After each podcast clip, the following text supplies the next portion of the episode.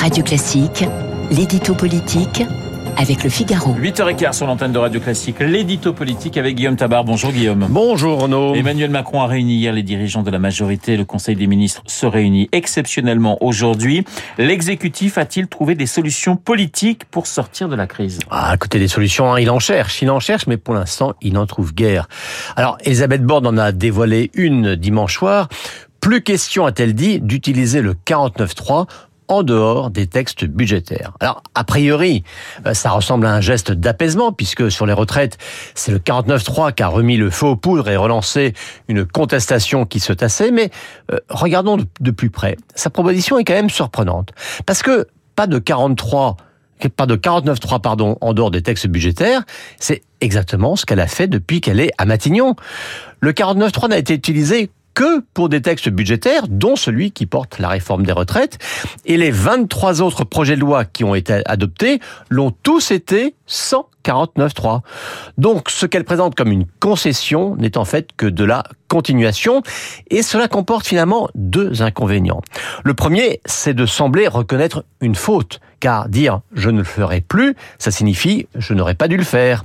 Et le deuxième inconvénient, c'est que ça la prive à l'avance d'un outil dont elle ne peut pas dire qu'elle n'en aura jamais besoin. Donc finalement, elle se lie les mains à l'avance.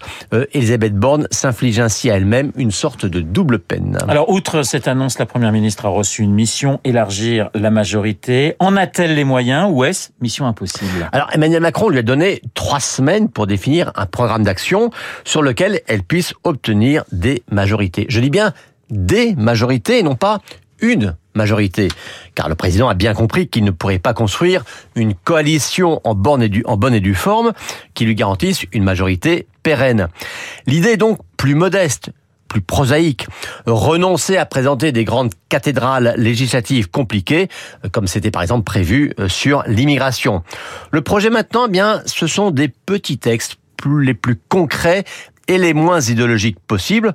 Bon, ça peut éventuellement permettre d'avancer un peu, hein, de faire des petits pas, mais ça rend quasiment impossible toute réforme d'envergure audacieuse ou difficile. Et sans ces majorités au cas par cas, le chef de l'État pourrait-il décider de dissoudre l'Assemblée nationale? Bah, Ce serait évidemment l'ultime recours si rien d'autre ne marchait, si aucun texte ne passait. Mais vous avez remarqué, il y a eu une partielle un dimanche dans l'Ariège. Le candidat Renaissance s'est effondré. Alors ça, bien sûr, on est dans un contexte local très très particulier, mais il y a eu aussi dans le JDD un sondage IFOP. Bah, le bilan, c'est que le RN progresse assez nettement, la NUPES se maintient et les macronistes baissent, et là aussi fortement. Autrement dit, le président aurait encore moins de majorité et l'Assemblée serait encore plus ingouvernable. Eh bien, de quoi réfléchir à deux fois avant de dissoudre. L'édito politique signé Guillaume Tabar. Tout de suite, Guillaume Durand, les stars de l'info.